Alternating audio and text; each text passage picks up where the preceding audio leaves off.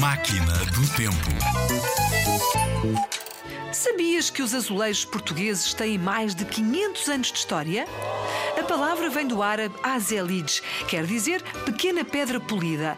Em 1498, o rei Dom Manuel I fez uma viagem a Sevilha e ficou encantado com as cores que os azulejos tinham nas paredes e nos murais daquela cidade. Quando voltou a Portugal, quis mandar fazer um palácio igual. Os desenhos nestes azulejos têm muito a ver com religião ou com várias formas geométricas e vão variando de tempos em tempos. Hoje podemos ver azulejos portugueses um pouco por todo o lado. Em igrejas, fachadas de casas, dentro de casas, nas estações de comboio, palácios, jardins. Vais reparar muito mais nestes azulejos agora.